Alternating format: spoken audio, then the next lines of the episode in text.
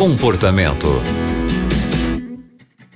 Está começando o programa Comportamento aqui na Rádio Novo Tempo. Eu sou Aline Carvalho e você é sempre bem-vindo ao nosso programa. Você sabe que pode escrever pra gente contando a sua história, aquele problema que fica aí, ó, guardado no seu coração, te angustiando. Então, esse problema mesmo, é só escrever pra gente que a gente pode te ajudar. Porque aqui temos profissionais que vão trazer novas ideias e conselhos para enfrentar essa situação que você está passando. E hoje quem está com a gente é a Thaís Souza. E a Thaís é psicóloga. Thaís, a história de hoje é de uma mãe que está com o coração aflito e pede muito a nossa ajuda. Ela deseja ajudar o filho a parar de usar drogas. Ela está percebendo que ele está cada vez mais compulsivo ao uso de drogas. E ela pergunta se existe algo que ela possa fazer para ajudá-lo a deixar o vício. Thaís, como você poderia ajudar essa mãe?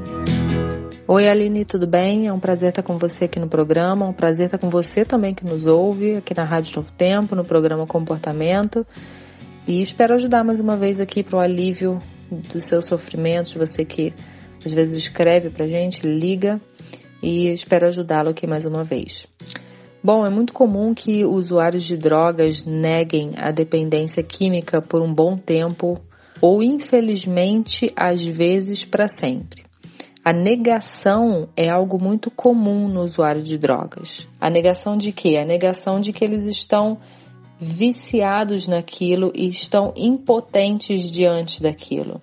Né? Aquilo já tomou uma proporção que realmente sai do controle da pessoa, foge do controle dela e geralmente eles negam isso.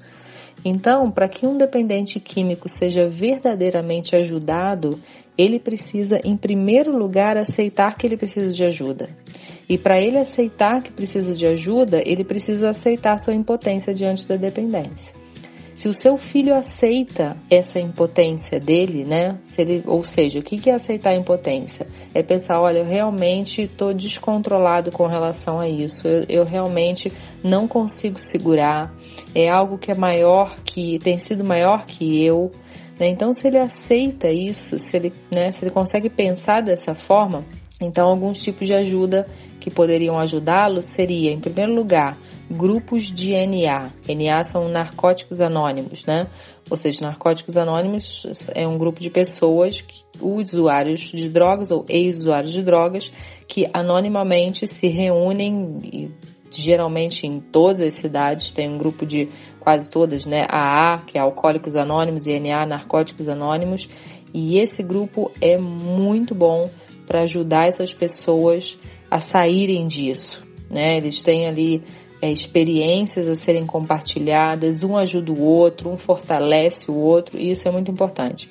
Uma outra ajuda é a psicoterapia, terapia cognitivo-comportamental, né, um tipo de terapia que geralmente é bastante trabalhada a questão de dependência química, para que ele aprenda o que fazer com a angústia ou com a ansiedade que faz com que ele procure nas drogas algum alívio. Então, vem uma angústia, vem uma ansiedade, aí para aliviar isso ele vai usar droga porque ele sabe que ele obtém um alívio. Então, o trabalho da psicoterapia vai ser ajudá-lo a lidar com essa angústia, com essa ansiedade, para que ele não precise da droga para obter um alívio, e sim obtenha um alívio com algumas outras alternativas. E pode ser necessário também um acompanhamento médico-psiquiátrico para avaliação da necessidade de um medicamento de, de uso temporário, por exemplo, para ajudá-lo na diminuição de uma ansiedade, ele consiga ficar sem a droga enquanto ele paralelamente aprende via terapia a lidar com essa angústia, com essa ansiedade. Caso seu filho não creia que precisa de ajuda, né? Ou seja, ele pode não ter chegado ainda no, no nível de aceitar a impotência dele diante da droga, do uso da droga. Né? Se ele vive negando essa dependência, então vai ser muito importante que você, mãe dele, procure um grupo de Naranon, Naranon é um grupo similar ao NA, né, o Narcóticos Anônimos. Narcóticos Anônimos é para quem usa droga, né? E o Naranon é para familiares ou amigos dos dependentes químicos. Ou seja, ali nesse grupo você aprende, é, né, o grupo é formado por outros familiares e amigos, pessoas próximas de pessoas que usam é, drogas e ali aprendem a lidar com esse familiar. Né? Um psicólogo também que trabalhe com terapia familiar pode te ajudar né? e pode ajudar sua família enquanto isso esteja acontecendo. Que aí vai você, vai ele, vai, enfim, vão outros membros da família e pode ser mais fácil porque às vezes se você coloca ele para ir, né, e, e ele está negando ainda que ele precisa, então você fala não, não preciso. Mas se é uma terapia familiar, é a família que é chamada, então ele é incluído nesse, nessa terapia e pode ser auxiliado dessa forma também. Tá bom? Eu espero ter ajudado você. Pense sobre isso, veja como qual caminho vai ser melhor para ajudá-lo. Um abraço, até o próximo programa Comportamento. Muito obrigada, Thaís. Essa é uma situação que muitas famílias e muitas pessoas passam. E eu tenho certeza que as suas dicas e conselhos vão ajudar essa nossa ouvinte que escreveu pra gente e tantas outras pessoas que estão acompanhando o comportamento agora.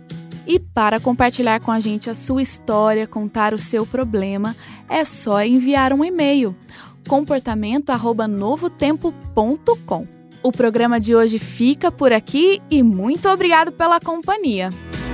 Você também encontra o comportamento em youtube.com/barra Novo Tempo Rádio.